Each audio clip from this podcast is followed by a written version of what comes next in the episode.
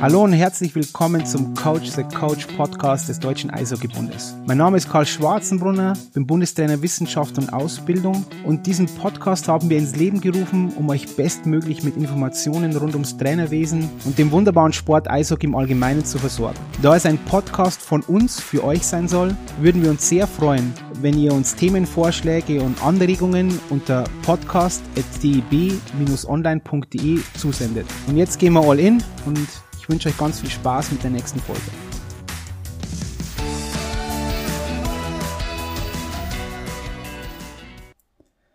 Hallo und herzlich willkommen zu einer neuen Folge des DEB Podcasts Coach the Coach. Heute mit Professor Dr. Eckehard Fossi Moritz.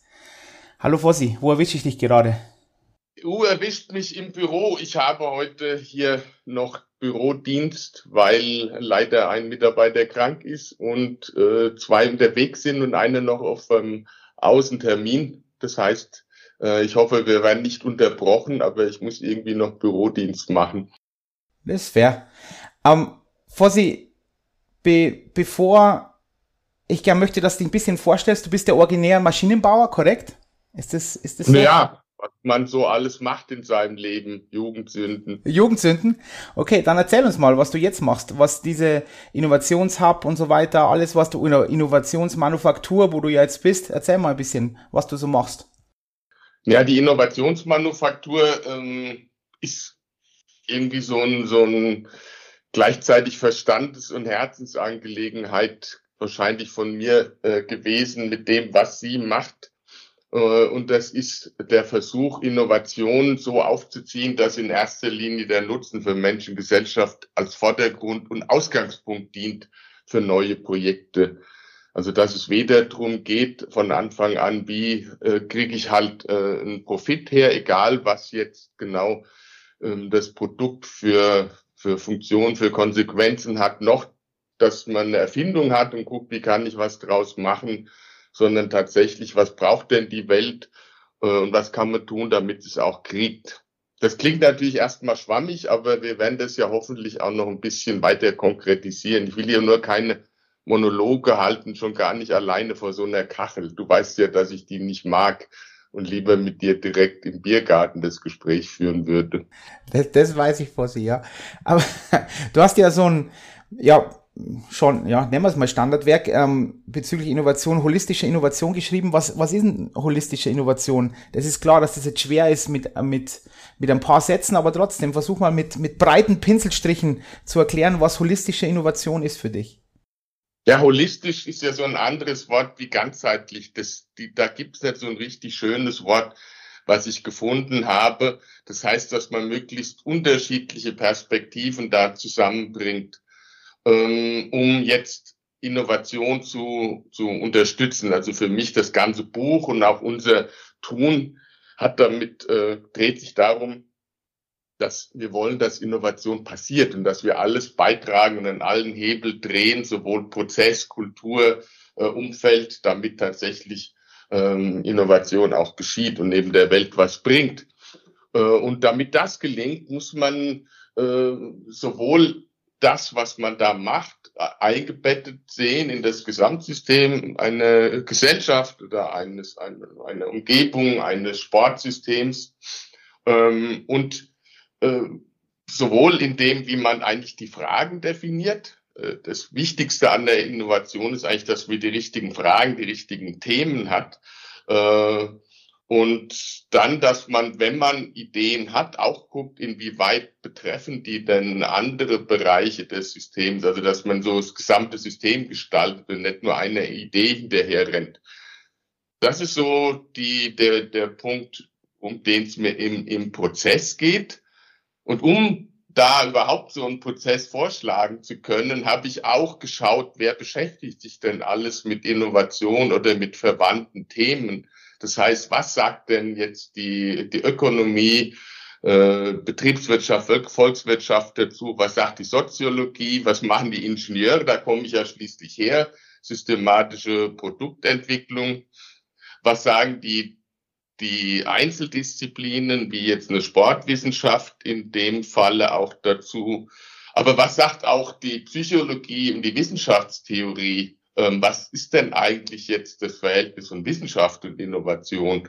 Äh, und aus all dem habe ich versucht, dann ähm, was zusammenzuführen, was jetzt als äh, Unterstützung für Prozess, für Kulturentwicklung ähm, funktionieren kann und soll. Ja, und es funktioniert ja auch. Also es ist jetzt immerhin mal doch ein relativ neuer Versuch im Verhältnis, also nicht für uns neu, sondern im Verhältnis zu vielen anderen Innovationsansätzen. Äh, und wir zeigen ja zusehends, dass man bestimmte Themen halt auch so ganz gut entwickelt kriegen kann, eben wenn sie sehr komplex sind und wenn sie sehr früh und sehr schwammig sind. Genau, wir werden das ja später ein bisschen konkreter machen, natürlich dann im, und eben auch im Sport Innovationen, aber ich möchte die erste große Frage stellen. Bist du bereit, Fossi? Ist Innovation immer inhärent gut? Heißt Innovation, innovativ zu sein, immer gut zu sein? Sind, und ich möchte es nochmal fragen, sind Innovationen immer zielführend? Du weißt, wenn du große Fragen stellst, muss ich einen Moment auch haben, um zu überlegen, Natürlich. Äh, was ich da antworte. Ähm, und auch da gibt es keine einfache Antwort. Ähm, logischerweise ähm, muss ich dir sagen, natürlich nein. ist auf keinen Fall so, dass neu automatisch gut ist. Gleichzeitig ist aber, und deswegen ist das ja auch eine schöne Vorlage, äh, diese, diese Frage ist ja unser Ziel, ähm, durch diese gesamte Einbettung, wie ich es jetzt nenne, also dadurch, dass wir uns immer das gesamte System angucken, auch in den sehr frühen Phasen schon, ist ja der Versuch, dass die Innovation, die wir mit unserem Prozess und mit unseren Partnern, unseren Netzwerken gestalten, möglichst treffsicher, möglichst gut wird. Also wir haben das ja umgedreht als Herausforderung, dass wir eben nicht sagen, mach irgendwas Neues und wird schon werden und wenn es halt nichts taugt, äh, dann haben wir Pech gehabt, sondern dass wir eben genau dadurch, dass wir in den frühen Phasen schon schauen, was ist denn eigentlich das Ziel, was soll hier erreicht werden, ist denn das Ziel überhaupt sinnvoll, was muss man denn noch alles bedenken, dass wir uns wirklich in den frühen Phasen sehr viele Gedanken machen, wo das ganze Ding hin soll und auch was man vielleicht Schädliches anrichten könnte, dass wir dadurch dafür sorgen, dass eine Innovation in dem Duktus deiner Frage so gut wie möglich wird. Das kann aber trotzdem noch in die Hose gehen. Wer, jetzt sind wir wieder bei dem Punkt, oder die richtigen Fragen stellen. Das hattest du vorher schon mal gesagt, oder? Man muss immer die richtigen Fragen stellen, um dann Innovation dann auch gut werden zu lassen. Auch wieder die nächste Frage, wer stellt denn dann die Frage? Oder wer stellt, oder woher wissen wir, was die richtigen Fragen sind? Ich werde jetzt da ganz, ganz ganz theoretisch ein bisschen und dann werden wir praktisch, aber ich finde schon, dass das wichtig ist, dass wir mal auch ein bisschen durchdeklinieren, was vielleicht richtige Fragen sind und wo dann, um auch zu zeigen, wo, wo dein Stellenwert ist oder wie wichtig deine Position ist, um Innovation zu kreieren, weil du hilfst ja, die richtigen Fragen zu finden. Ist das nicht ein bisschen so? Ja, genau. Und von daher gesehen, mich freut's ja auch, wenn du anfängst, theoretische Fragen zu stellen. Dann habe ich nicht so ein schlechtes Gewissen, wenn es heißt, was schwurbelt der da jetzt rum? Das soll doch mal konkret werden. Und dann kann ich es ja auf dich schieben, jetzt in dem Fall. ähm, ja, genau. Ja, schieb's auf mich. die richtigen Fragen ähm, sind ja in dem Fall die Fragen, die die betreffende, die, die, die entsprechende Welt in Anführungszeichen ähm, betreffen, beschäftigen ähm, und wo halt sinnvolle, sinnstiftende Lösungen erwartet werden. Wenn du fragst, wer das definiert, ähm, da gibt's mindestens mal zwei Möglichkeiten, natürlich noch mehr, aber jetzt die, die zwei großen, ist jetzt äh, aus dem aus der, aus der Welt selbst raus, eben jetzt im Sportbeispiel äh, von den, ich fange immer gern bei Sportlerinnen und Sportlern an, weil ich da die Erfahrung gemacht habe, die wirklich coolen, die, die beschäftigen sich ja am intensivsten mit ihrer äh, eigenen Sportart und Sportwelt und kommen dann oft auf echt, echt coole Themen. Aber es sind natürlich auch Trainerinnen, Trainer, Betreuer, Funktionär, wer auch immer, ähm, sich damit beschäftigen, sagt, hier ist ein Thema, da müssen wir dran. Kann natürlich dann auch bis hin zu dem Umgang mit Medien sein oder zur Gestaltung der Trainingsumgebung oder zur Gestaltung der Innovationskultur. Es kann aber auch andersrum natürlich sein, äh, dass wir, die wir uns ja immer mit der Zukunft von XXX, also in dem Fall der Zukunft von Sport, der Zukunft des Sports, ja intensiv beschäftigen, unsererseits sagen, hier Leute, da ist ein Thema, ähm, da, das äh, könnte doch für euch jetzt auch spannend sein äh, oder könnte was sein, was für euch wichtig ist oder wo ihr euch auch beschäftigen wollen würdet oder solltet oder so. Und dann kann man das in dem Dialog rausfinden. Also dann kommt dann der Impuls erstmal jetzt Beispiel von uns oder von Netzwerkpartnern. Wir spielen das ein, äh, um halt zu vermeiden, dass man, dass sich nur aus der eigenen Soße raus was Neues entwickelt. Also es gibt da diese beiden großen Möglichkeiten äh, und in dem äh, das ist immer eine Sache des Dialogs oder Diskurs, wie man dann so schön sagt, bei, bei den Impulsen. Wie rahmt man die denn zu möglichst äh, solchen Fragen, wo wir uns versprechen, mh, sinnstiftende Lösungen zu erzeugen? Auf was ich hinaus möchte auch, Fosse, ist ja, wir können immer die ganz, ganz großen Fragen angehen, mit denen werden wir uns heute auch ein bisschen beschäftigen und dann sind solche Leute wie du ja auch sehr, sehr gefragt. Ich war nur, ich hatte vor kurzem eine Fortbildung oder die habe ich ja gehalten in, in Köln und dann kam auch eine Teilnehmerin zu mir und hat gesagt, ja, hey, Podcast und so höre ich gern, aber ganz oft sind das auch Ideen, die nur in großen Vereinen funktionieren etc. Das sind Innovationen, die nur in großen Vereinen funktionieren. Bei uns in unserem kleinen Verein funktioniert sowas nicht. Und ich bin immer der Meinung, das, das stimmt, dass ein paar Dinge vielleicht wirklich nur im Großen funktionieren, aber Innovationen können ja auch klein sein. Schon eine neue schon eine neue Trainingsform, die man vielleicht irgendwo aufschnappt und mit einbaut in diesen Verein, ist ja eine Innovation. Oder wenn ich ein neues Mitgliedermanagement auf Neudeutsch aufbaue, ist ja auch eine Innovation. Willst du mir dazu stimmen, Fossi, dass wir manchmal auch immer denken, Innovationen müssen immer ganz, ganz groß sein, obwohl sie auch im Kleinen stattfinden und stattfinden sollen? Ich stimme dir da auf jeden Fall zu.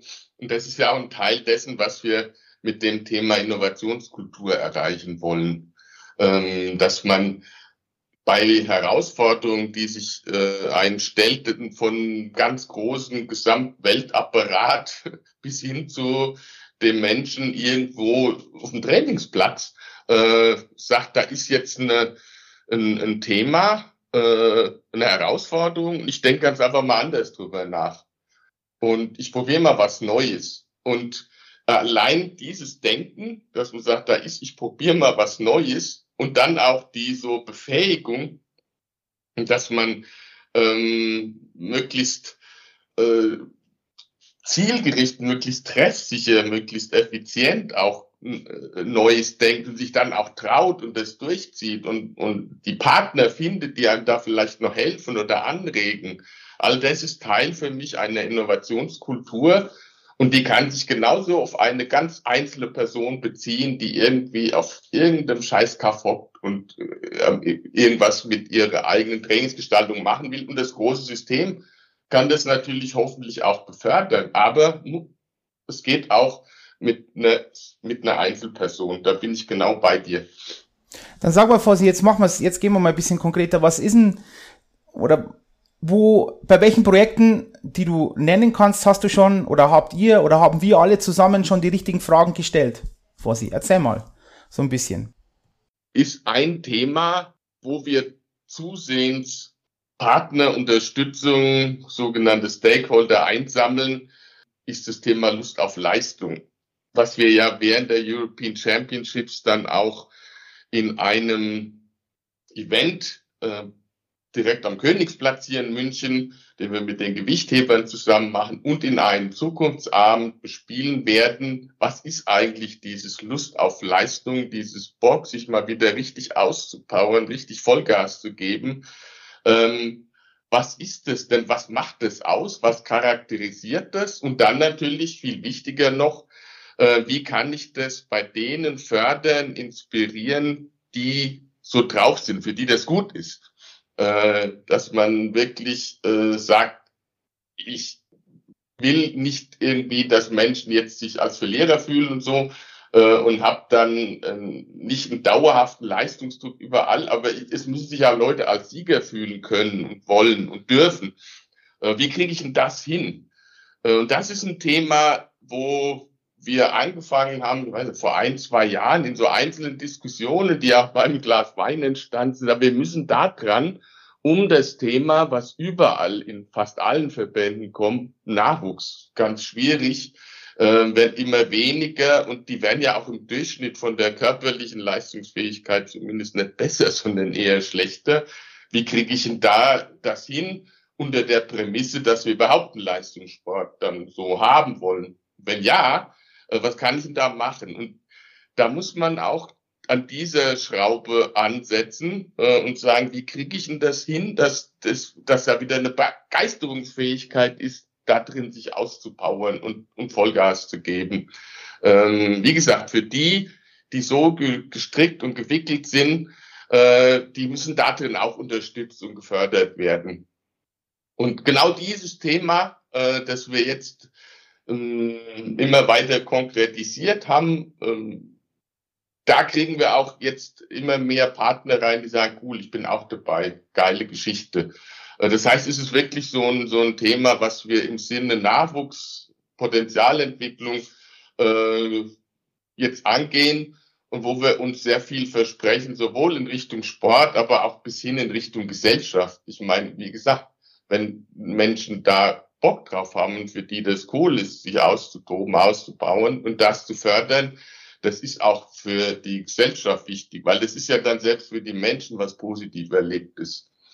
Ähm, das ein, ein, ein konkretes Thema, äh, was mich sehr beeindruckt hat, jetzt auf einer ganz, auf einer ganz kleinen Ebene, auf einer Ebene von der Einzelperson, war die ähm, Christina Vogel, ehemalig äh, halt die super erfolgreiche äh, Athletin im Bahnradsprint äh, und Kurzdisziplin, also Kerin auch.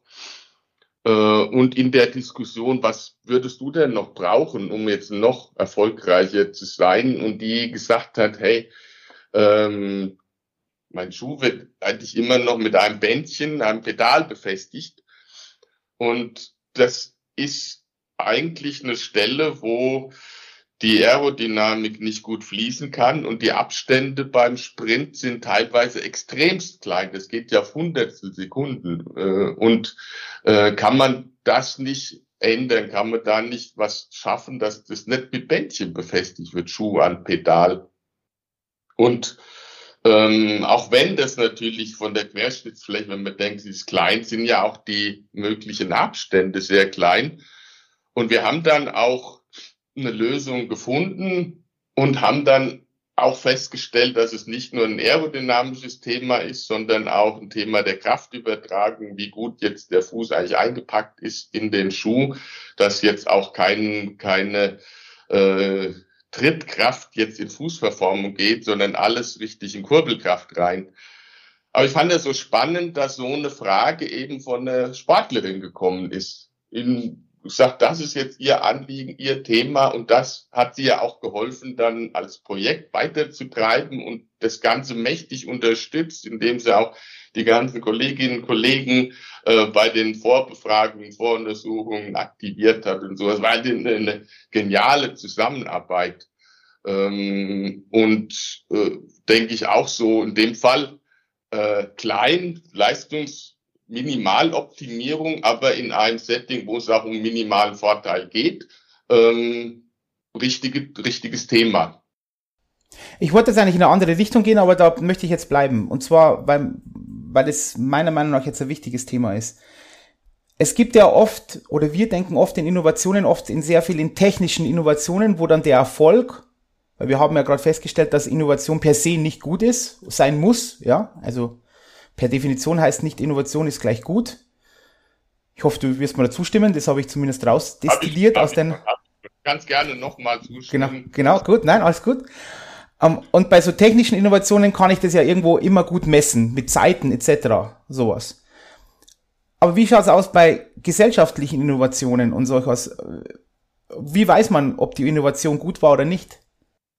Jetzt fragst du mich was, äh, und ich muss aufpassen, dass ich da nicht äh, ein zu großes ähm, Plädoyer gegen diese, diesen Irrsinn der, äh, der, der Notwendigkeit, alles zu quantifizieren, ähm, dann ablasse. Da muss aber bitte, bitte, bitte, Vorsicht, bitte. Nein, aber es ist wirklich manchmal, denke ich, Leute, geht's eigentlich noch, ähm, wie du sagst, dass gesellschaftliche äh, Innovationen oder gesellschaftlich bezogene Innovationen auch deswegen dann gar nicht funktionieren, weil ich da nicht gut eine Kennzahl äh, einführen kann. Ich kann ja mal noch mal wieder auf ein ganz große Rost gesetzt.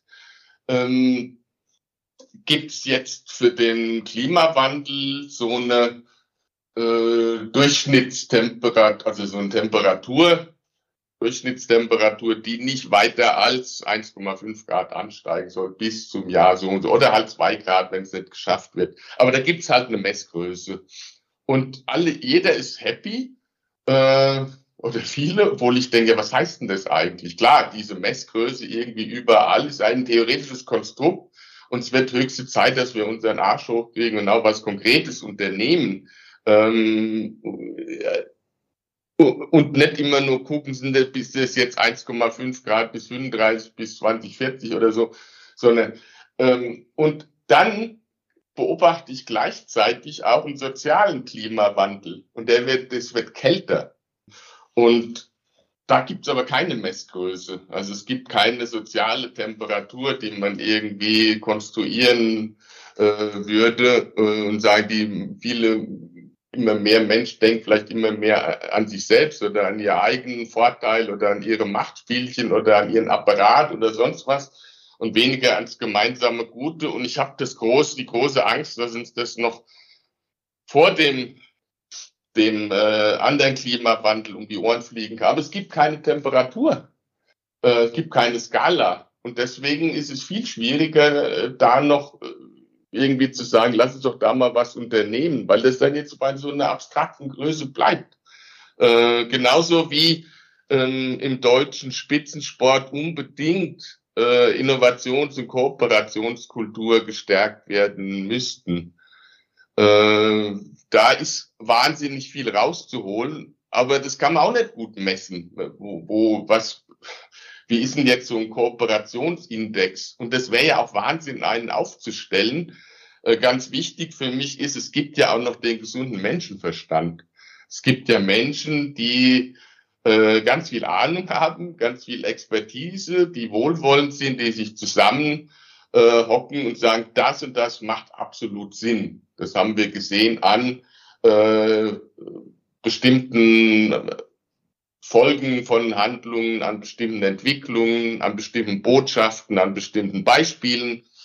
Und wir machen das jetzt, weil es einfach Sinn macht. Und wenn ich keine Kenngröße habe, dann scheiß drauf. Äh, es ist der gesunde Menschenverstand, die Welt ist nicht in Kenngrößen organisiert.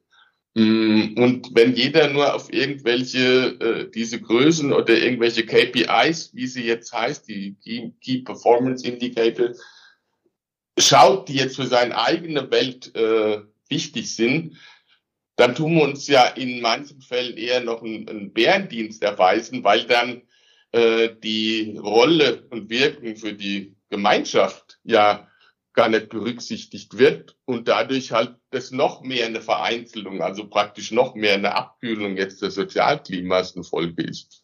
Also ähm, es muss unbedingt auch gelingen, Dinge, wo ähm, entsprechend äh, wissende Menschen sagen, es macht Sinn, dass es dann auch gemacht wird, ohne dass ich dann noch langfristig irgendwelche äh, Kalkulationsmodelle mir, mir, mir zurechtschustern muss, um das zu begründen. Das ist ja doch ein Wahnsinn an sich. Oh, jetzt, jetzt, jetzt wird's groß. Auf das freue ich mich jetzt, da reinzugehen, weil, und da siehst du, wo uns die, die Reise immer wieder hinträgt bei solchen Gesprächen. Der Punkt, da würdest du dann in dasselbe Horn stoßen wie ja, der Volksphilosoph, sage ich mal, ähm, Richard David Brecht, der immer sagt, die messbare Seite der Welt ist nur die messbare Seite der Welt, es gibt aber noch eine andere Seite. Und das ist ja irgendwo ja, würde ich sagen, wo du jetzt auch hin möchtest. Die Frage ist ja die, die ähm, vor sie, wenn du machst ja sehr viele Vorträge und auch vor uns im Sport, im, im absoluten Leistungssport. Im, und es ist doch so, da möchte ich jetzt der Anwalt des Teufels sein, dass dir das auch, auch öfter auf die Füße fällt, oder? Dass du nicht konkret genug bist, dass keine Kennzahlen gibt, dass wir mit abstrakten Dingen reden. Und ich habe ja mal mit dir drüber gesprochen und ich bin der Meinung, du bist der Punk der Grundlagenforschung, du würdest das anders sehen, du denkst das nicht, dass das Grundlagenforschung ist. Aber für mich ist es einfach elementar wichtig, sowas zu tun, auch wenn man keine Kennzahlen hat. Und das ist für mich Grundlagenforschung. Aber meine konkrete Frage, wie würdest du jetzt darauf reagieren, wenn jemand sagt, ah, das ist nicht konkret genug? Was ich, ich sehe da, ich sehe da keine Kennzahlen. Du hast es jetzt irgendwo schon begründet, aber musst du dann einfach, würdest du dann versuchen zu überzeugen oder sagen, okay, gut, dann, ähm, dann ist das, was ich dir bieten kann, nicht für dich und das ist einfach, war schön, haben wir einen netten Abend miteinander, aber wir können halt nicht zusammenarbeiten. Ich kann das schon begründen. Ähm, ich könnte wahrscheinlich noch, noch äh, besser begründen, wenn ich öfter so Gespräche wie mit dir führen würde. Das würde mir auch gut tun, weil ich dann auch die Geschichten schon parat hätte, die ich dann dazu erzählen kann. Aber das ganz einfache ähm, Botschaft ist ja die, äh, dass die Welt jetzt eben, wie du ja auch gesagt hast, nicht nur aus Dingen besteht, äh, wo die man mit Kennzahlen abbilden kann oder wo das sinnvoll wäre, alleine da jetzt mit Gewalt was zu konstruieren, nur dass man eine Zahl hat. Das heißt, wenn wir bestimmte Entwicklungen, wenn ich dir sage, äh, und das machen wir ja, wir als Innovation Hub, aber auch wir zusammen mit dir zum Beispiel und, und so entsprechend offenen und, und, und innovationsaffinen ähm, Wissenschaftstrainern, ähm, oder auch anderen Playern im Spitzensport. Wenn wir sagen, wir entwickeln gemeinsam die Innovations- und Kooperationskultur weiter äh, im deutschen Spitzensport. Und wir geben da auch nicht so schnell auf. Und wir, ich sage dann, das ist nicht einfach quantifizierbar in diesem Moment, aber das ist die wesentliche Basis dafür, dass dann, wenn wir in konkrete Projekte gehen, wir uns viel leichter tun, quantifizierbare Ergebnisse auch zu erzielen im Spitzensport ist ja vieles, äh, zumindest von der Leistungserbringung, quantifiziert. Aber schon jetzt die mentale Verfasstheit, äh, individuell für einzelne Spitzensportlerinnen, Sportler, wenn die da am, am, am Wettkampf stehen, ist es nicht. Äh, und trotzdem ist man da dran. Und wie man jetzt in Kooperation zwischen verschiedenen Verbänden, auch mit unterschiedlichen weiteren Organisationen, Wissenschaft, mit Erfindern und so, wie man da gut zusammenarbeitet, das ist gar nicht quantifiziert. Aber wenn das nicht gelingt, äh, dann wird die, dann wird die Arbeit an der Verbesserung einzelner Leistungsparameter oder Erfolgsbedingungen wird halt schlechter. Das heißt, das nicht quantifizierbare ist äh, im Großen und Ganzen, wenn da jemand nicht dran will, ist das okay, aber es ist Erfolgsbedingung dafür, dass dann in den konkreten Projekten Erfolg entstehen kann.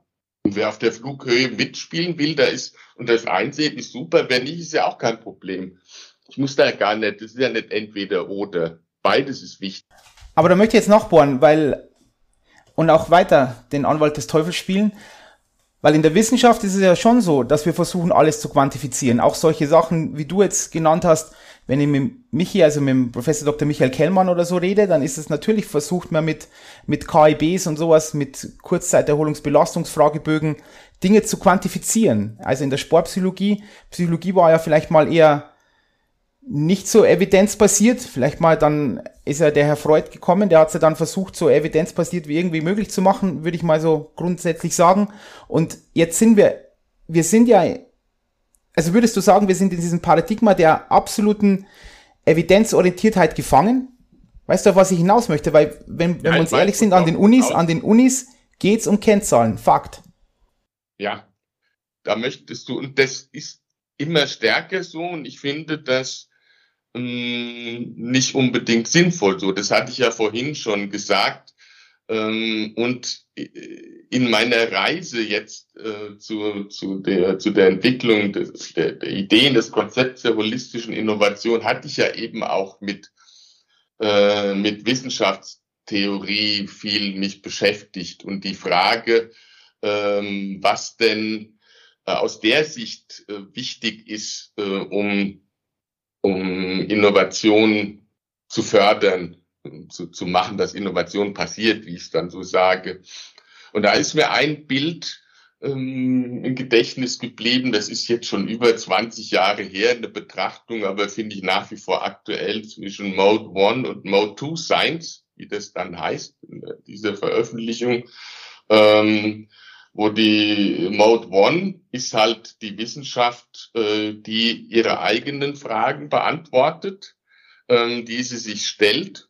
Und das wird dann äh, sehr viel äh, konkreter beschreibbar, weil ja aus den Wissenschaftsmodellen selbst in den verschiedenen Wissenschaften dann äh, Untersuchungen gemacht wird, die in den Modellen auch beschrieben und quantifiziert werden können und 2 Wissenschaft, äh, die die Fragen beantwortet, die Gesellschaft stellt. Und schon wird das Ganze ähm, wesentlich schwieriger äh, zu fassen. Also da ist auch ein ganz andere Wissenschaftsparadigmen äh, notwendig, um in diese in diese in diese 2 ähm, Wissenschaft einzudringen. Und für mich ist davon noch viel zu wenig sichtbar. Weil Innovation, so wie wir es machen, im Sinne von, wo ist eigentlich jetzt Wirkung für die Welt, äh, ist ganz klar in, in diesem äh, Stream von, von Mode 2 Wissenschaft beantwortet die Fragen, die die Gesellschaft oder die Welt stellt.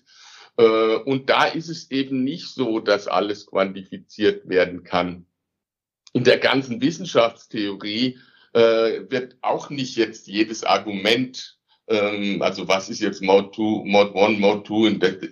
allein diesen Vergleich kann ich ja schon gar nicht äh, in Zahlenmodellen abbilden. Äh, und in der Beschäftigung dann jetzt, du wolltest ja aufs ganz Abstrakte mit der Philosophie, ähm, hatte ich als äh, Kind, Jugendlicher eher immer die Frage, was soll die eigentlich? Und habe dann irgendwie äh, gelernt, in dem Beschäftigung damit, was ist eigentlich jetzt Innovation und das Neue, warum brauchen wir das? Und dass da auch viele Fragen äh, und Anregungen eben aus, äh, aus der Philosophie oder Schrägstrich Wissenschaftstheorie kommen. Äh, und habe einen schönen, ähm, schönen Leser, Kurzleserbrief aus dem Guardian mal entdeckt, wo einer äh, gefragt hat in, in so einer philosophischen Stunde, was eigentlich übersetzt war, ist der einzig, der, der, was, oder nennt überhaupt einen Beitrag, den die Philosophie für die äh, Entwicklung der Welt äh, geleistet hat. Und die Antwort, ja, wenn es die Philosophie nicht gäbe, hättest du nie diese Frage stellen können. Fand ich super spannend, so als auch illustrativ. Das okay. uns aber wieder runterholen. Nein, ich finde gar nicht. Das ist, das ist jetzt einer, den, da bleiben wir jetzt. Genau da. Bei diesen philosophischen, äh, wenn man, wenn man nach Humboldt geht, hängt ja alles mit allem zusammen und so weiter. Also von dem her ist es ja auch, auch ein wichtiger Punkt. Aber ich möchte jetzt mit allem, was du jetzt gesagt hast, mit deiner Innovationsmanufaktur, mit der du ja auch unterwegs bist, ja, wo du berätst und so weiter. Das wäre jetzt meine nächste Nachfrage. Leute kommen zu dir, und ich bin mir sehr, sehr sicher, dass ganz, ganz viele von denen Kennzahlen wollen. Oder? Das ist doch so. Die wollen doch Kennzahlen. Nee. Nee. Ähm, die kommen. Äh, da, da, es gibt ja Institutionen, Unternehmen, die sich genau mit Kennzahlenergebnissen ähm, gut auskennen. Wenn jemand Kennzahlen will, kommt er typischerweise nicht zu uns, sondern wenn er merkt, da ist ein Thema, ähm, da machen Kennzahl gar keinen Sinn. Das ist sehr früh, sehr komplex. Und wir wollen mal überhaupt wissen, was steckt denn dahinter? Was bedeutet das denn für uns? Dann kommen sie zu uns, weil wir uns eben auch an die komplexen, frühen, schwammigen Sachen dran trauen. Ich kann dir ein Beispiel geben hm, von einem Projekt, das wir jetzt kürzlich gemacht haben mit dem Unternehmen äh, KSB Pumpen. Das ist so ein ähm, wahrscheinlich in der, in der breiten Öffentlichkeit gar nicht so bekannt ist, aber doch für so ein, für so ein Pumpenarmaturenhersteller sehr großes, erfolgreiches deutsches Unternehmen. Äh, und die haben gesagt, sie sehen das jetzt nach der Digitalisierung, die jetzt in den letzten Jahren, Jahrzehnten und auch aktuell noch Innovationstreiber auch ist, äh, sowas wie eine Biologisierung äh, zu, zu erwarten ist. Also dass Teile der Produktlösung mh, auf, auf biologischen Prinzipien direkt funktioniert. Also nicht wie in der Bionik nur ein Abbild, so Haifischhaut wird nachmodelliert, äh, sondern dass eine Pumpe, ein Herz ist auch eine Pumpe und vielleicht züchte ich Herzen und pumpt damit.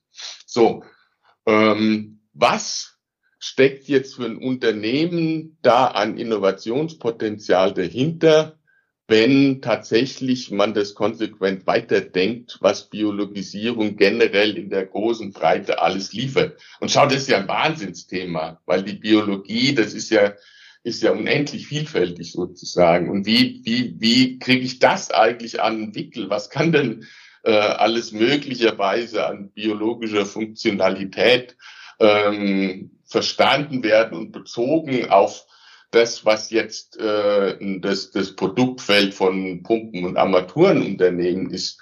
Äh, und wo sind denn da jetzt die zukünftigen äh, Chancen für Produkte? Wo muss man vorbereitet sein? In welche Richtung sollte man denn schon mal Forschung hm, anzetteln? Alle so Fragen, ähm, da ist in, dieser, in diesem Punkt der Betrachtung eine Kennzahl völlig schwachsinnig. Ja. Wobei, äh, wobei, Vorsi, da wird dich, schon, dass ich unterbreche, aber da, da wird jetzt grundsätzlich, da sind wir wieder bei dem Thema Grundlagenforschung, wo ich der Meinung bin, du bist der Grundlagenforscher, aber auch wieder beiseite. Ähm, der, der CFO, der Chief Financial Officer, der möchte dann irgendwann schon eine Kennzahl haben, ganz sicher. Macht das Sinn oder macht das Sinn? Die, irgendwann möchte die, irgendwann kriegt er die auch.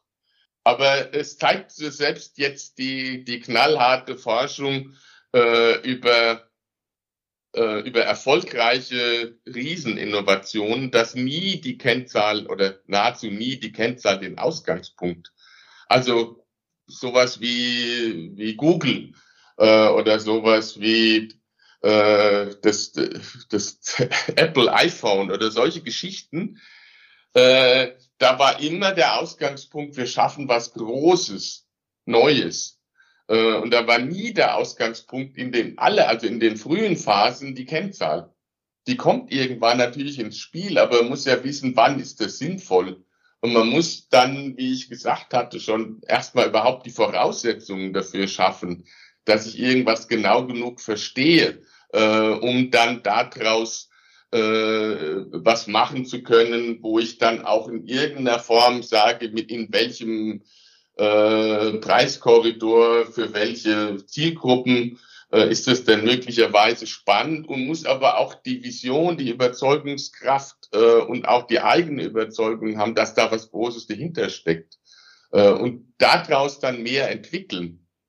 Und so ist das, wie, wie, wie wirklich große neue Dinge entstehen. Und wenn ich zu früh anfange und will da jetzt genau eine Kennzahl oder was jetzt manche große aktiengeführte Unternehmen zu sagen, so ein Thema gehe ich jetzt überhaupt gar nicht mehr rein mit anderen, weil eben ich kann das jetzt gar nicht, selbst wenn es jetzt nur 50.000 Euro sind, wo soll ich die jetzt hinschreiben? Weil was gewinne ich genau mit den 50.000 in dem Moment?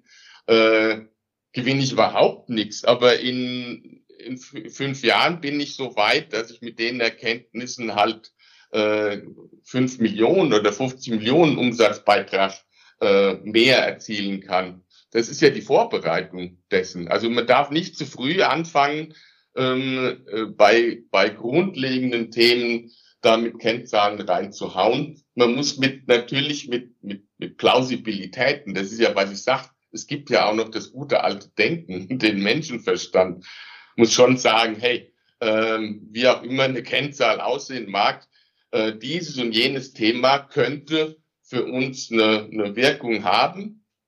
Aber äh, wenn wir uns damit jetzt beschäftigen wollen, dann über, äh, über, übersteigen die Forschungskosten ganz viel die möglichen Nutzenkosten auf Jahrzehnte. Deswegen lassen wir das, brauchen wir gar nicht weiter berechnen. Und was anderes, wo man denkt, nee, Moment, äh, hier müssen wir ganz unbedingt rein. Hier können wir mit, mit, mit, mit, mit überschaubaren Mitteln ein Thema weitertreiben, was einen sehr großen Hebel hat für Veränderungen für ein ganzes, unter, für ein ganzes, äh, für ein ganzes Unternehmen oder für einen ganzen Produktbereich. Dann heißt ja das vor Sie auch wieder Grundlagen schaffen und du hilfst eigentlich Geschichten zu schreiben. Ist das richtig? Du gibst irgendeine Ideen ein Narrativ. Oh, jetzt habe ich, ja, aber ein Narrativ auch, aber auch ein konkrete, also es entstehen dann schon konkrete Handlungsempfehlungen, äh, was mir, was jetzt eigentlich zu tun gibt. Also ein Möglichkeitsraum wird aufgezeigt und was sollte denn jetzt als nächstes geschehen? Welche Themen sollte man jetzt prioritär an Wickel nehmen und wie? Und wie, was sind die konkreten nächsten Schritte? Das gehört dann auch zur Geschichte noch dazu. Gut, dann möchte ich jetzt mal ein bisschen eine Geschichte erzählen. Wir beide erzähl, versuchen jetzt mal Geschichte uns zu erzählen oder ein Narrativ zu gründen. Und zwar das Thema möchte ich jetzt ganz konkret nennen, ist ja immer momentan Energie ist in aller Munde, Riesenproblematik. Die Sportart Eishockey, Hallensportart, man braucht Eis. Und auch darüber haben wir uns schon mal kurz unterhalten und auch da hast du auch schon Dinge in die Wege geleitet weil es ja im Bob und Schlitten, die brauchen zum Beispiel, Bob und Schlittenverband brauchen ja auch Eis und so weiter, wo da die Reise hingehen kann. Ähm, Thema Nachhaltigkeit, wenn man den großen Begriff aus der Forstwirtschaft benennen möchte, oder aus Energieeffizienz und so weiter. Wie würden wir uns da die Geschichte erzählen? Also wir beide jetzt, wenn wir sagen würden, okay, wir haben eine Eishalle, buh, wo ist die Problematik? Oder was, wenn wir uns die richtigen Fragen stellen würden, um diese Geschichte zu erzählen, würden wir sagen, ah, hochenergetische Sportart. Also man braucht sehr, sehr viel Energie, um das Eis zu kreieren. Wo geht da die Reise hin? Wie hast du das angegangen bei diesem Treffen auch beim Bob- und Schlittenverband, wenn du darüber sprechen genau, darfst? Genau, das ist vielleicht ein schönes Beispiel, weil, ich, weil wir das ja schon konkreter gemacht haben. Äh, und ähm, deswegen wäre das jetzt ein bisschen fatal, wenn wir alleine in dem Gespräch jetzt diese gesamte potenzielle Zukunft des Eis äh, und die Möglichkeiten im Sinne von Nachhaltigkeit entwickeln würden, weil ja mein Plädoyer ist, dass man da schon ein bisschen braucht dafür, das gesamte Feld sich mal anzuschauen mit den verschiedenen Möglichkeitsraum. Beim Bob und Schlitten äh, haben wir das äh, gemacht, uns auch zumindest bisschen dieser Zeit genommen, das mal zu modellieren. Und der Anlass war, äh, dass es ja im letzten Sommer bei dem Hochwasser nicht nur jetzt im Ahrtal halt grausamerweise ganz viele Menschen umgebracht hat. Äh, Berchtesgaden der, den oberen Teil der Bobbahn weggespült hat. Mm, und dann ist natürlich die Frage, was macht man jetzt gerade in der Zeit, wo diese ökologische Nachhaltigkeit immer mehr im Fokus steht? Ähm, und dann die Frage ist, äh, bauen wir jetzt diese Bahn so wieder auf, weil ähm, das ist ja auch die erste Kunsteisbahn überhaupt gewesen, ist ja ein bisschen Stück der Identität dort auch in Berchtesgaden, ist ja auch ein Erfolgsmodell. Also gerade wenn ich jetzt in, in, in sportlicher Hinsicht denke, bei den letzten Olympischen Spielen, Winterolympischen Spielen, äh, das weißt du ja genau, da sind ja fast alle Goldmedaillen sozusagen aus dem Maiskanal gekommen. Ähm, oder sagt mir ja, was soll das eigentlich? Das ist ja ein riesen offener Kühlschrank, der da ein halbes Jahr rumsteht für so ein paar Verrückte, die dann da sich runterstürzen. Braucht die Welt doch gar nicht. Und erst recht nicht am Rand vom Nationalpark. Und ähm, wo wir dann äh, gesagt haben, war so, ein bisschen Paradestück für uns, ja, ähm, beide Argumente haben ja irgendwo in, in ihrer eigenen Welt auch eine Berechtigung. Und eine Lösung könnte ja in die Richtung gehen, wie erstmal als, als, als Möglichkeitsraum zu betrachten, wie würde denn äh, eine maximal nachhaltige Bobbahn aussehen? Ähm, und das haben wir da in diesem, äh, diesem Workshop versucht zu erarbeiten. Und was halt wirklich, wirklich schön war, ist, dass wir zum einen nahezu alle Stakeholder dann auch dabei haben. Da hat ja auch der, der Bob- und Schlittensport war extrem gut und die, die Region extrem gut mitgearbeitet, aber auch die, die andere Sportszene ähm, und, und dann eben auch die, die, die unterschiedlichen Fraktionen dabei. Und dass wir zeigen konnten, dass nicht das einzige Thema ähm, für, im Sinne nachhaltiger Entwicklung jetzt die Nutzung von Photovoltaik ist für die Energiebereitstellung. Ist natürlich ein zentrales im Sinne ökologischer Nachhaltigkeit. Aber dass man zum Beispiel die Bobbahn selbst mit als Teil des Schutzwalls nutzen kann, jetzt vor vor Überschwemmung, dass man gezielt auch die örtliche ähm, Identität äh, und sozusagen Verantwortung für die Bobbahn mit der lokalen Bevölkerung stärkt, also die einbindet äh, authentisch, dass man die Mobilitätsströme noch mal ganz anders lenken kann. Das ist ja ein ganz großer Anteil äh, der der der Nachhaltigkeits oder des ökologischen Nachhaltigkeitsbeitrags, wie denn die Menschen da immer hin und wegkommen, dass das ein zentrales Thema ist.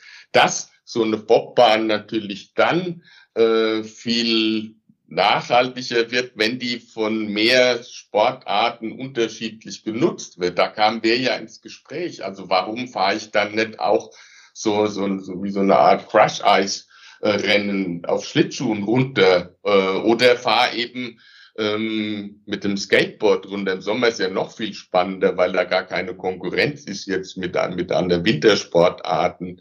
Wir haben mit dem Behindertensportverband geschaut, wie was die eigentlich äh, in der Eisrinne machen können. Bis hin zu dem, dass man den Bach, der die weggespült hat, auch äh, durch die äh, durch die Bobbahn mal leitet und dann so mit mit mit verkürzten Kanus dann runterfährt. Also wirklich jetzt auch Räume aufgezeigt, die jetzt natürlich auch hm, vielleicht auch mal ein bisschen arg groß gedacht, aber so entstehen dann halt äh, Potenziale für neue Nutzungsformen. Und wie gesagt, je mehr unterschiedliche Dinge passieren, je mehr sich eine, äh, äh eine Gesellschaft eingebunden wird, je grüner das der gesamte Aufbau ist, äh, dieser, dieser Bahn äh, in den unterschiedlichen Komponenten.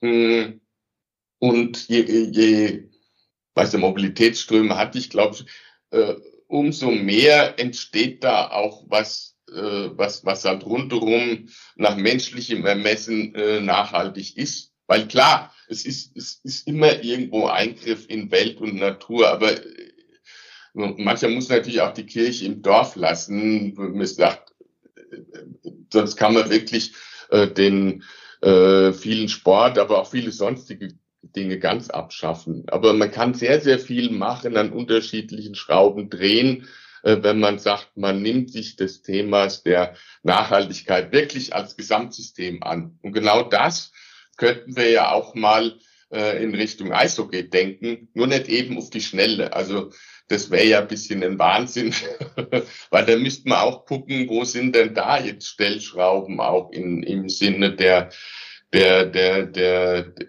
der Mehrfachnutzung, der, der technischen Umsetzung. Wir hatten ja dieses äh, kunststoffbasierte Eissystem. Gibt es da auch diese, diese Mobilitätsstromgeschichte? Was macht eigentlich das Herz des Eishockeys aus?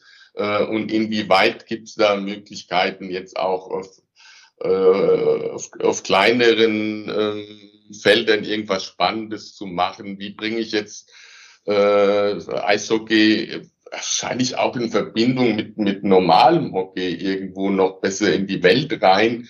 Da wären ja auch Synergien schon spannend. Und was weiß ich, also da wird uns einiges einfallen. Genau, auch wenn du es nicht wolltest, hast du jetzt schon angefangen, die Geschichte zu erzählen, siehst du? So läuft es quasi. ja, wir sind Tricksfüchse. Wir bringen dich schon dazu.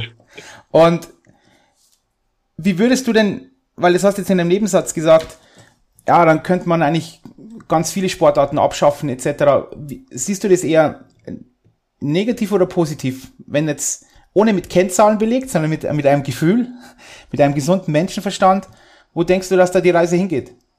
Ja, das ist gesunder Menschenverstand ist mehr als Gefühl. Äh, das ist, ähm, ich habe da schon ein ganz starkes Plädoyer fürs Denken. ähm, und ich sehe, dass auch der Spitzensport sich auf jeden Fall der Verantwortung stellen muss, auch Beiträge zu leisten für ökologische ähm, und für soziale und für, also für, für, die, für den Gesamtheit der, der Nachhaltigkeit. Ähm, und dass da, wir haben es an dem Beispiel ja schon gesehen, äh, auch ganz viel rauszuholen ist. Und zwei Dinge, noch. Zum einen ähm, muss der, der genau diese Nachhaltigkeitsverantwortung des Spitzensports nicht nur deutschlandweit gedacht werden. Also es ist äh, unbedingt sinnvoll, das als in globaler Kooperation zu denken, weil es ja nicht unbedingt, ist ja kein Wettbewerbsthema, ob ich jetzt äh, weniger ökologischen Fußabdruck oder ob ich jetzt mehr positive Wirkung in die Gesellschaft rein entfalte. Äh, da plädieren wir unbedingt für ein internationales, slash globales äh, Vorgehen in, in Kooperation, um da eben die Ressourcen gemeinsam zu nutzen, Synergien zu entfalten und so. Das ist eine Idee, die wir auch verschiedentlich jetzt schon versucht haben, äh, in, in internationale äh, Förderung reinzukriegen. Könnte ja auch ein ganz toller Impuls sein, der eben aus Deutschland kommt und sagt, die, die, der deutsche Spitzensport ist Vorreiter, in dem internationale Kooperationen, Synergien zu erzielen, um äh, die Nachhaltigkeitsverantwortung des Spitzensports neu zu denken. Und das Zweite ist. Äh, ähm, Vorsicht, Vorsicht, nur ganz kurz, ich will dir nicht deinen Redefluss, aber es fällt mir jetzt immer wieder auf, du redest immer vom Spitzensport. Warum nicht vom gesamten Sport? Ist Breitensport für dich da nicht so relevant, deiner Meinung nach?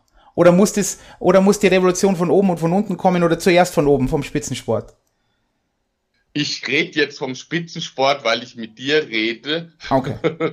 als als ähm, Wissenschaftsbundestrainer jetzt vom, vom Eishockeyverband. Natürlich ähm, ist der, der gesamte Sport da gefragt und äh, in der Breite kann auch noch viel mehr Wirkung erzielt werden, äh, qua Masse einfach. Ja, okay, da gibt ja viel mehr äh, Menschen, die Breitensport machen. Und es ist ja auch ein Thema, das wir mit unserem internationalen Sportinnovationsnetzwerk spielen.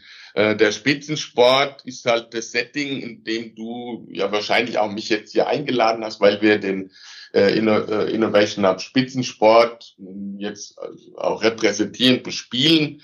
Äh, und der Spitzensport kann zum einen und muss für sich selbst was leisten, äh, kann aber eben auch als positives Vorbild für äh, den gesamten Sport dienen. Mindestens mal diese beiden Rollen kann er ja einnehmen und sollte das auch einnehmen und sollte genau das auch, ähm, wie, ich, wie ich schon gesagt habe, äh, in internationaler Kooperation einnehmen. Und jetzt habe ich dich unterbrochen. Du wolltest noch einen, einen Punkt machen. Ja, ich habe, das hast du aber jetzt. Das war jetzt meine Schuld. Ich weiß gar nicht mehr, was ich noch sagen wollte. Es war noch ein Punkt zwei. Äh, aber was kümmert mich mein Geschwätz von, von gerade? Nee, ähm, ah, kommen wir noch drauf. Ach so, ja, klar. Ich meine, das Zweite ist, ähm, dass äh, ich, ich auch eine Chance darin sehe, ähm, wenn Sport auch im Sinne der Nachhaltigkeit mehr in die Gesellschaft kommt und ein bisschen mehr auch Sport und Gesellschaft, also Spitzensport und Gesellschaft noch zusammenwachsen. Ähm, das ist ja auch ein, ein Nachhaltigkeitsthema, dass halt auch Sportstätten äh, da sind, wo die Menschen sind, dass eben diese Mobilitätsstromgeschichte ähm, einfacher äh, handhabbar wird, der ganze Verkehr, der dann erzeugt wird, äh, wenn, wenn, wenn man wer weiß, wohin reisen muss, äh, dass Sportstätten ähm, auch von der Bevölkerung weitgehend nutzbar sind, wenn keine Spitzensport-Events da sind, dass eben dieser Anregungscharakter ähm, auch da ist für die, für die Gesellschaft und auch dadurch so, so eine ökologische Nachhaltigkeit transportiert wird. Schau, wir machen in dem internationalen Netzwerk ein Projekt, das heißt Active City Innovation. Wie können Städte zu innovat, zu, ach Quatsch, wie können Städte zu aktiven, zu Gesundheit, zu Bewegungsfreude fördernden Städten werden durch innovative Entwicklung, indem man eben nicht nur irgendwie was sieht und kopiert, sondern sich Neues ausdenkt. Ähm, und äh, das ist super interessant aktuell für ganz viele ähm, Partner, auch für die ISPO zum Beispiel, weil die sagt, die Stadt ist ja das, eigentlich das Sportgelände der Zukunft. Ähm, immer mehr Leute leben in der Stadt und wenn eine Stadt so gebaut ist, dass ich da Sport oder körperliche Aktivität sowas mache, ist ja eigentlich geil. Da habe ich ja ganz viele Fliegen mit einer Klappe geschlagen. Und ein Beispiel, was ich auch toll finde, ähm, dass wir jetzt in, mit, mit, mit äh, Barcelona, St. Cugat, äh, mit dem Hochleistungssportzentrum dort entwickeln, ist, dass das genutzt wird für die breite Bevölkerung morgens und abends. Und sowas würde ich mir halt in Deutschland auch wünschen, wenn man sagt, hey, das ist das erfolgreichste äh, Hochleistungssportzentrum im Sinne von Medaillenerfolgen, sowas in Spanien überhaupt, ist eine Infrastruktur, die aber vom Steuerzahler bezahlt und die ist aber auch da. Und äh, abends und morgens früh trainieren da keine Spitzensportler, da kann doch die breite Bevölkerung das nutzen. Äh, und wie geil. Also das, das ist ja ein ganz anderer Zusammenhalt dann auch. Und man sagt, äh, für die, die Rolle, also für beide Seiten, das Verständnis, dass dann die, die Menschen rundherum sagen, boah, geil, ich trainiere hier an den Orten, wo eigentlich dann zwei Stunden später die Spitzensportler trainieren und umgekehrt. Die sehen, ja, also da wächst auch was zusammen und es ist halt auch im Sinne Nachhaltigkeit eine geile Geschichte. Solche Themen, äh, da was draus zu machen, äh, da sehe ich Riesenpotenziale. Da kann ich da nur zustimmen. Ich bin, ich finde, das ist im Eishockey oft ein großes Thema, weil da ja öfter das Eis frei steht, aber trotzdem, es wird da Publikumslauf und sowas, solchen, solche Dinge auch gemacht, aber ich bin schon der Meinung, das könnte man vielleicht, oder wir sind der Meinung, das könnte man noch besser nutzen, wie, wie man das Eis noch besser ausnutzt und das ist natürlich ein großer Nachhaltigkeitsfaktor, keine Frage. Ja, schau doch mal, ich habe ja vorhin von der Christina Vogel erzählt, äh, wie wir da die ersten Prototypen auch mal ähm, diskutiert haben und probiert an der Bahn in Erfurt. Wo es dann heißt, ähm, hey, dieses interessiert sich kaum jemand in Deutschland für Bahnrad äh, Sport, also viel zu wenige Menschen. Und dann sind wir da und diese Bahn, die ist eine total geile Bahn. Das ist ja auch ein mega Spaß, an, auf, plötzlich in so einer Steilkurve. Da, da kann aber nicht ständig jemand fahren. Das ist praktisch aus, also zumindest war das damals so, äh, aus Gründen, was weiß ich, Sicherheit, Verwaltung, wer auch immer da alles mitredet, ist das Ding leer. Und ich denke, ist ja Wahnsinn. Das kann doch nicht euer Ernst sein. Ihr sagt auf der einen Seite, fehlen die Fans und die, auch die, die, die der Nachwuchs und die, die Menschen äh, im Bezug zu, ähm, zu, zu Bahnradfahren, zu dieser super äh, Sportart und gleichzeitig habt ihr hier eine Bahn oder darf niemand drauf. Das kann doch nicht sein. Ja, eigentlich so, da, da wird wieder, natürlich werden da Leute sagen, ja, versicherungstechnisch etc. pp. Aber ich finde, da kann man oft, ich finde, da ist es zu einfach. Man sagt dann immer, ja, das geht nicht versicherungstechnisch und dann ist alles, das ist so ein Totschlagargument. Weißt du? Dann ist alles irgendwie erledigt bei uns in Deutschland. Und das finde ich auch, auch schade. Da bin ich voll und bei da gibt es auch innovative Lösungen, ganz Korrekt. klar. Äh, und das ist ja dann auch die Herausforderung, wo man sagt, okay, man setzt sich zusammen, um was geht's euch und was ist jetzt eigentlich die Lösung? Also alles immer zumachen ist sicher keine Lösung. Ich finde, vielleicht zu diesem Thema Innovation noch mal ganz kurz. Ich bin auch, ich bin ja, wie gesagt, der Meinung, dass Innovation nicht immer per se gut ist, aber was ich schon denke, dass Innovation ganz, ganz oft hart ist. Und in hart meine ich, dass das schwer ist, dass man arbeiten muss, man muss denken, man muss, man muss Energie reinstecken. Das finde ich schon. Und ich glaube, dass ganz viele Menschen oft denken, dass Innovation auch immer einfach ist gleichzeitig. Es kommt alles so über Nacht und da bin ich immer sehr skeptisch wenn jemand denkt, alles, man schnipst so und dann, wow, ist Innovation da oder man, man hat irgendwas Neues kreiert und an, an das glaube ich nicht. Ich denke, da muss man hart arbeiten. Aber ich wollte nur diesen Kreis schließen, den du gesagt hast, man kann da Innovationen finden, auch so versicherungstechnische Problematiken. Oder man kann immer mit einem Totschlagargument sagen, will ich nicht. Geld ist ja auch ein Thema, wir haben kein Geld. dann ist immer alles sofort erledigt. Dann ist alles, erledigt, ist alles totgebügelt, wir haben kein Geld.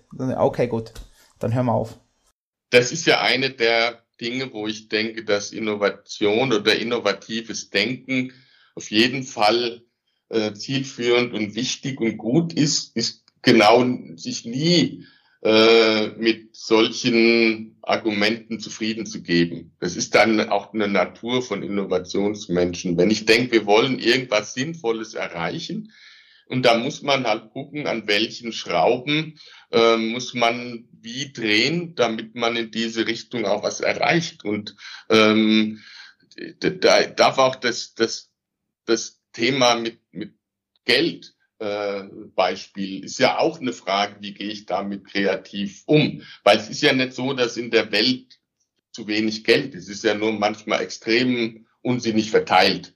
Äh, und äh, da kann man gucken, kann man denn an dieser Schraube schon was drehen? Das zweite ist, wo kann ich denn noch Ressourcen herkriegen? Das ist ja, wo du eingangs gesagt hattest, mit, äh, mit Erfolg im Kleinen gibt es teilweise ja auch im Großen, wo dann einzelne Player, irgendein Familienunternehmen ähm, sich für eine Sportart begeistern und sagen, ja, wenn ihr da jetzt was braucht, eine Sportstätte, eine Trainingsmöglichkeit oder irgendwie ein, ein, ein, ein Barbecue-Ort für den Nachwuchs, dann gebe ich euch das, weil ich das halt gut finde. Also ich kann auch in der Ressourcenakquise mal, mal weit andere Wege noch gehen und gucken, inwieweit ich die Faszination, die ja Spitzensport insbesondere hat, äh, inwieweit kann ich denn damit ähm, Menschen noch äh, reinziehen in, in, die, in, die, in die Ausgestaltung mit, mit, äh, ähm, mit, ähm, mit einbeziehen äh, und auch dadurch Ressourcen erschließen. Und nicht nur so, dass irgendein stinkreicher Scheich oder sonst was äh, ganze Fußballmannschaften kauft, sondern genau sowas äh, kann auch im Kleinen, funktioniert auch im Kleineren. Äh, an, an bestimmten Beispielen äh, habe ich das ja schon erlebt, aber da ist noch viel mehr rauszuholen. Da können sowohl die äh, kann sowohl der Sport und Spitzensport können da kreativer sein, als auch eine, das ist ja wirklich ein Plädoyer, eine Forderung auch an die Menschen, die einen Haufen Geld haben, tut auch mal was Sinnvolles damit äh, in so äh, in so äh, Kooperationen, indem ihr Dinge fördert, wo vielleicht auch eh euer Herz dran hängt. Unterstützt dann auch mal sowas. Jetzt, wir haben jetzt, wir versuchen einen Kreis zu schließen, aber wir haben sehr viele Zacken gehabt bis jetzt, ist auch gut so. Jetzt kommt der nächste Zacken, den du vorher kurz angesprochen hast. Beschreib mal, was der, bitte, was der Innovationshub Spitzensport ist was ist das? Der Innovation Hub. Innovation Hub, Entschuldigung, mhm. Innovation mhm. Hub, Entschuldigung. Ja, Nein. nur dann. Äh, korrekt ist korrekt, ist korrekt, du hast vollkommen recht, was. Das er erklärt sich jetzt ähm, vielleicht am besten aus der Geschichte raus, ähm, dass wir gelernt haben, dass in den frühen Phasen ähm, von, von, von Innovation, äh, wo noch noch nicht mal das Thema richtig äh, feststeht, wo man noch sagt, wo, was, wo müsste man denn eigentlich mal tätig werden wie und mit wem. Da ist ja die Frage, äh, wie entsteht sowas? Wie entsteht eigentlich äh, überhaupt der Anfang von einer Innovation, bevor ein Projekt definiert ist? Du hattest ja die Frage eingangs gestellt. Ähm, und äh, wir haben festgestellt, dass sowas dann entsteht, wenn man Innovationsnetzwerke aufbaut, wenn man die leidenschaftlichen Macher äh, aus unterschiedlichen Bereichen, unterschiedlichen Sportarten, Szenen zusammenbringt und vernetzt und guckt, wie man gemeinsam eben genau diese, diese, diese Arbeit macht, so gut, wo sind die Zukunftsthemen, wo sind Kompetenzen, die wir nutzen können, wie kann man vielleicht an Ressourcen drangehen, welches Thema müssen wir mal aufs Tablett bringen. Ähm, und so ein Innovationsnetzwerk für den deutschen Spitzensport haben wir ja auch mit aufgebaut, mitentwickelt. Mm, und das hat eine Internetplattform, dieses WISNetz, ähm, das auch von dem Bundesinstitut für Sportwissenschaft betrieben ist. Aber so ein Innovationsnetzwerk funktioniert nur wirklich äh, effizient, ähm, auch wenn es ein soziales Netzwerk mit mit äh, ist. Und wenn sich die Menschen treffen und genau diese Arbeit, äh, neue Stakeholder, neue Ressourcen, Themen definieren, äh, wenn das geschieht. Und so ein soziales Netzwerk muss eben auch äh, moderiert werden, muss auch zusammengehalten werden, muss auch immer mal wieder äh, eigene Kompetenzentwicklung machen und die ähm, in die in, in die Verbände, in die Player reintragen. Und das ist genau dann äh, das, was wir Innovation Hub genannt haben, sozusagen der soziale Kern äh, des Innovationsnetzwerks rund um den deutschen Spitzensport, äh, wo Fragen eingespielt werden können, wo es noch gar keine anderen Zuständigkeiten gibt, wo ich nicht eh weiß, wo ich hingehen muss und mir sagen, es ist ein neues Thema, ich weiß nicht, an wen wende ich mich denn jetzt? Oder wo wir auch als Innovation Hub mal äh, neue Themen in den Spitzensport reinspielen und sagen, ist das nicht was für euch? Steckt da nicht irgendwas dahinter? Könnt ihr was damit anfangen? Ähm, also eine Anlaufstelle äh, für ganz neue Themen.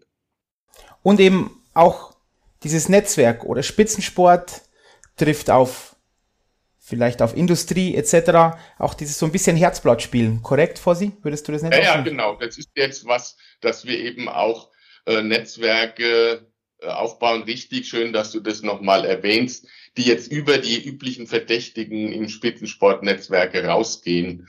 Äh, deswegen, wir haben ja auch so ein Kernteam aufgebaut, dieses, dieses großen Netzwerks.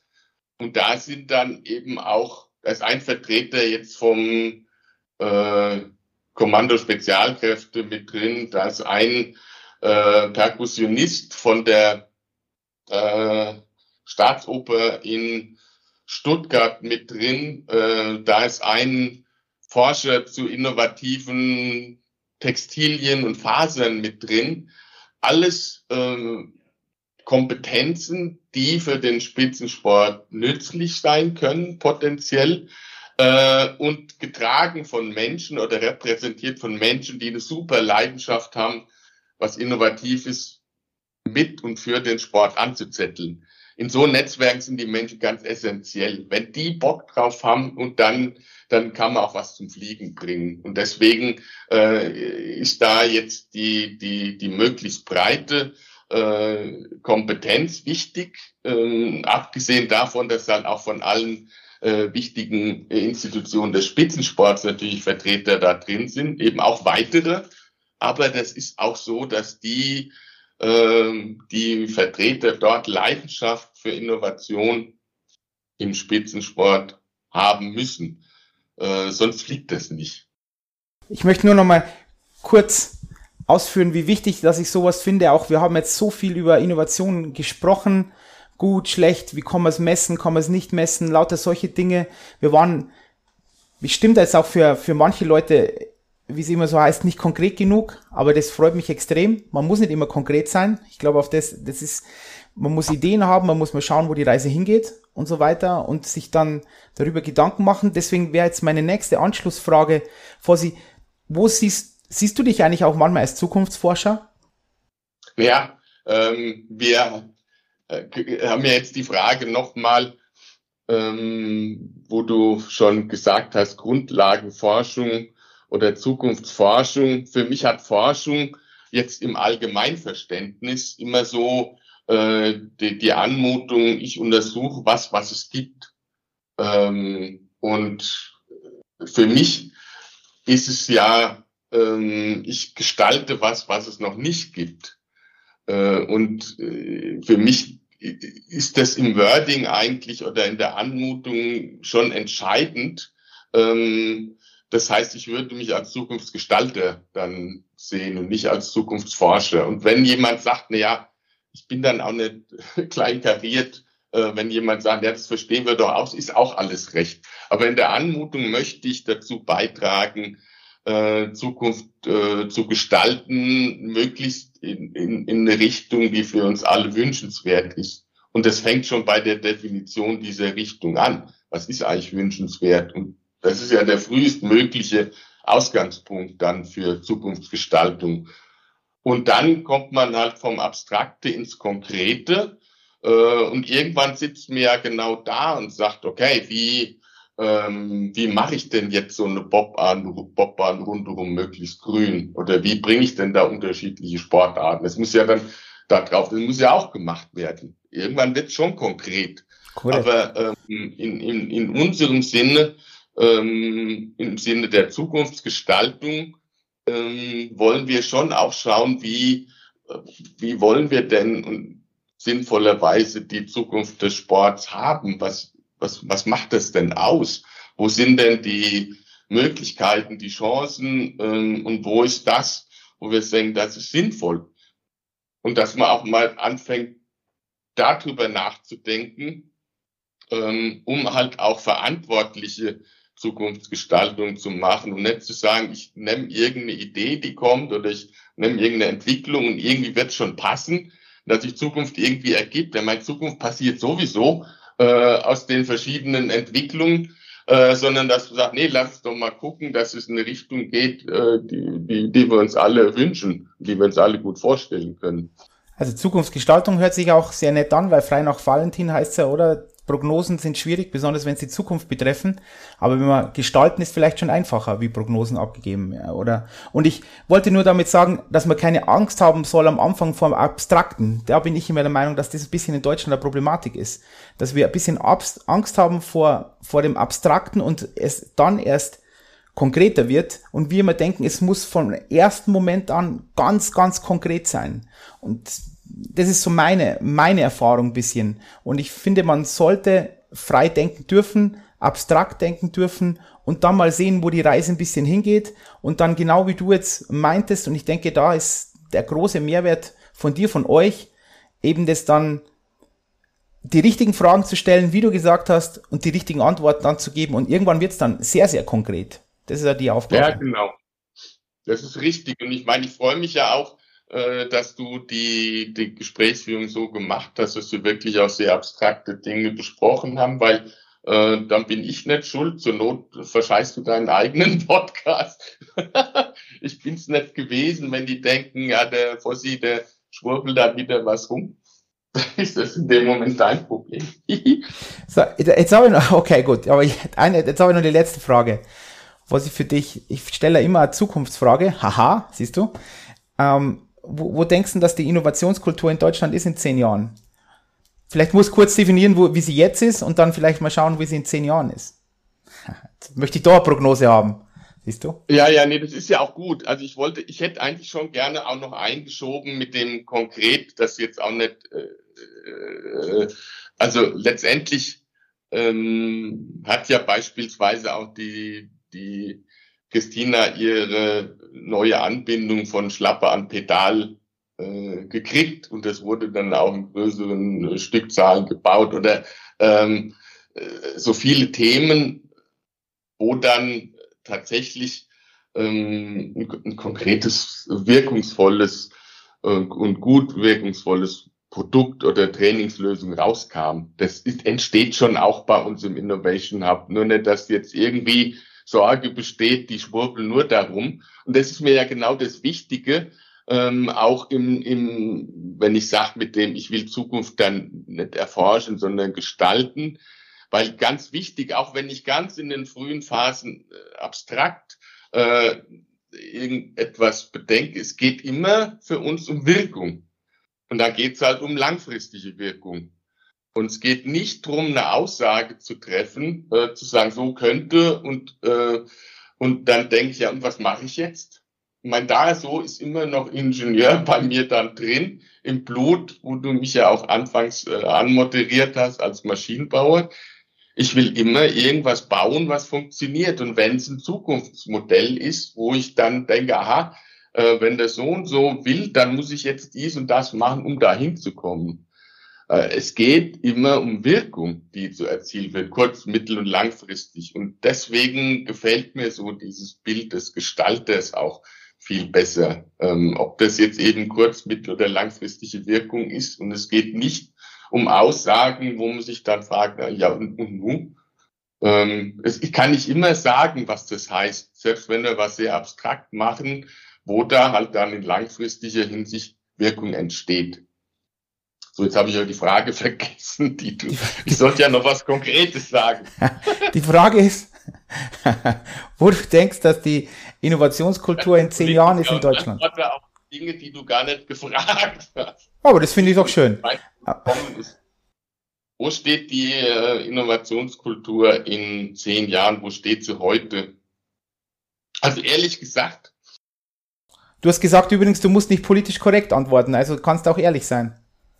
Ja, ja, ich mache ich ja auch nicht. Also deswegen ähm, aktuell ist auf jeden Fall äh, erheblich Luft nach oben, äh, was Innovationskultur angeht in Deutschland.